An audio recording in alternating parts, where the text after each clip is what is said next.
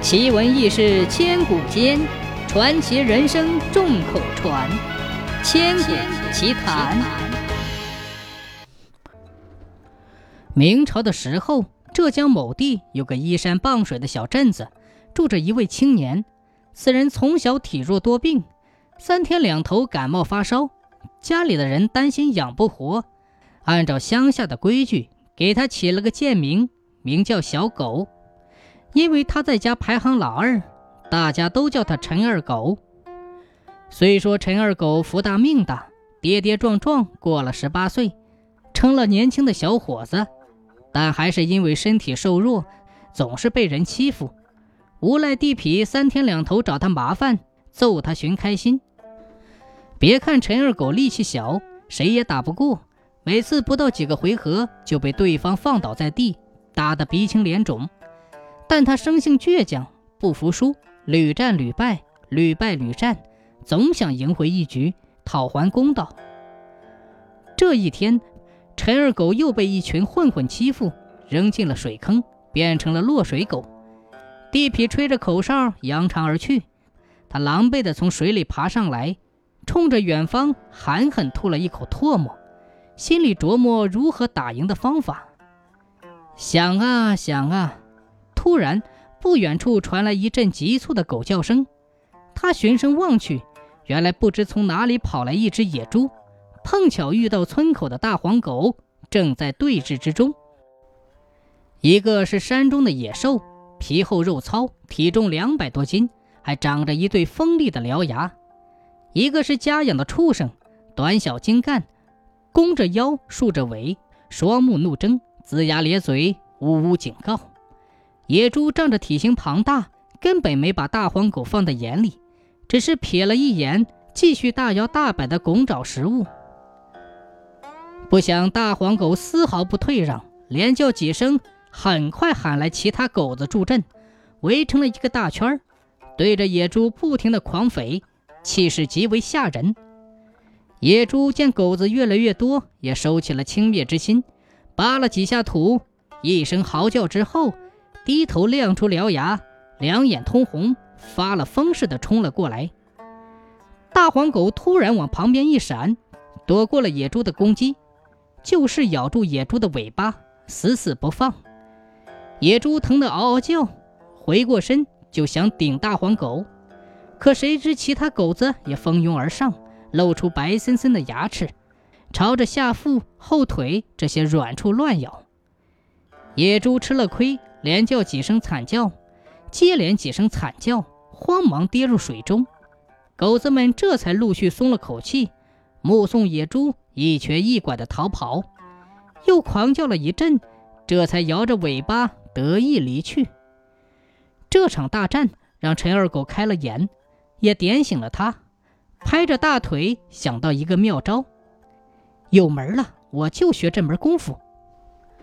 就这样。陈二狗如同着了魔一样，每天仔细观察狗子的生活习性，琢磨研究它们的打斗特点，总结出四字真诀：叫、咬、抓、踹，昼夜不息的勤学苦练。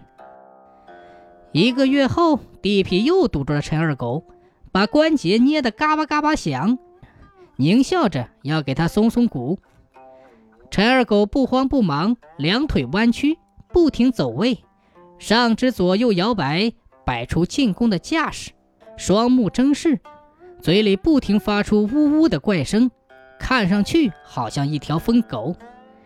地痞们都感到好笑，可是打了没几个回合，就发现陈二狗与之前判若两人。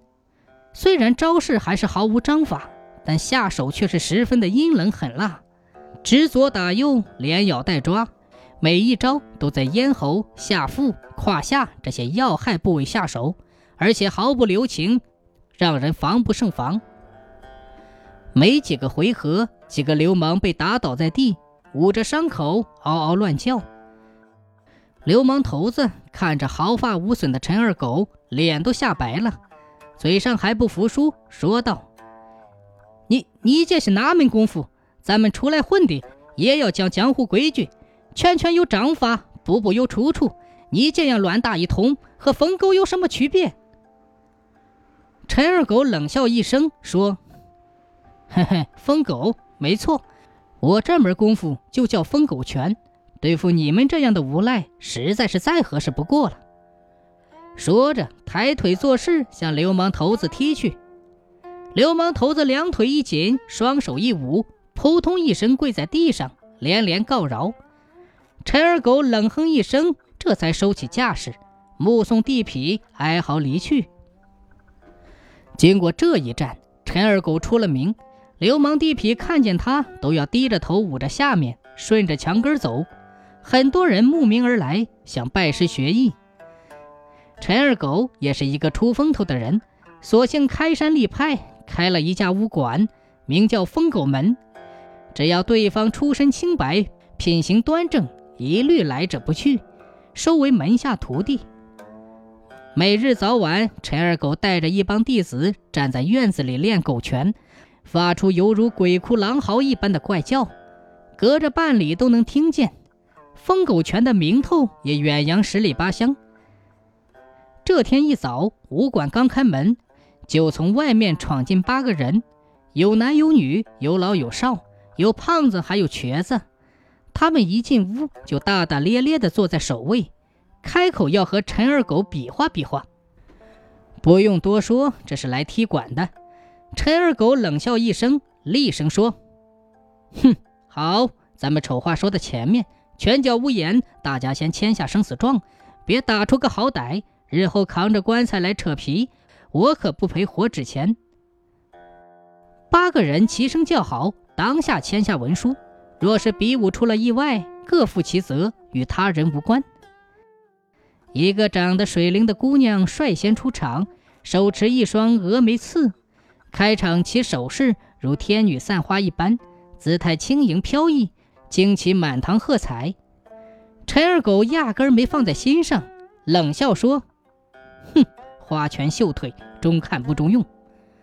随着一声怪叫，还没等姑娘出招，陈二狗已经几步冲上去，双手变爪，朝着姑娘胸口恶狠狠地探去。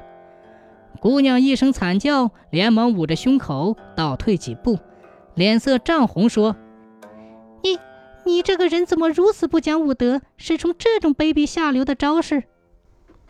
嗯，既然是比武，那就要分输赢。你若是害怕吃亏，那就别打了，回家哄娃娃去吧。陈二狗一边说，手上也一点没松紧，朝着特殊部位下手。姑娘碍于脸面，压根儿不敢靠近，只好跳出圈外，白了一眼：“无耻之徒！”而后扬长而去。大和尚哈哈笑道：“说，哈哈哈哈，女娃娃怕羞，我可不怕。”你要是不怕手折，那就尝尝我的金钟罩。说罢，大和尚气运丹田，准备发功。可是陈二狗压根就不给他机会，捡起地上的一块砖头，不由分说砸向大和尚。可怜的大和尚正在运功，根本来不及躲避，被这块砖头拍个正着，当场血流满面，扑通一声仰倒在地，血流如注，不省人事。啊！太不讲武德，太不讲武德了！眨眼的功夫，两位高手接连失手，其他人也收起了轻佻之色，倒吸一口凉气，纷纷指责陈二狗不讲江湖规矩。嗯，规矩，规矩就是没规矩。陈二狗不讲废话，从怀里掏出一个布包，接连抓出几把生石灰，朝着众人铺天盖地的撒过去。空气中弥漫呛人的石灰味儿，满眼都是白乎乎的一片。众人纷纷中了招，捂着眼睛骂声不断，抄起各自的家伙乱打一通。情急之下，顾不得分辨敌我，陈二狗还没动手，四下已是刀光剑影，惨叫声不绝。陈二狗用麻布遮眼，一边继续撒石灰干扰众人的视线，一边抽冷子下狠手。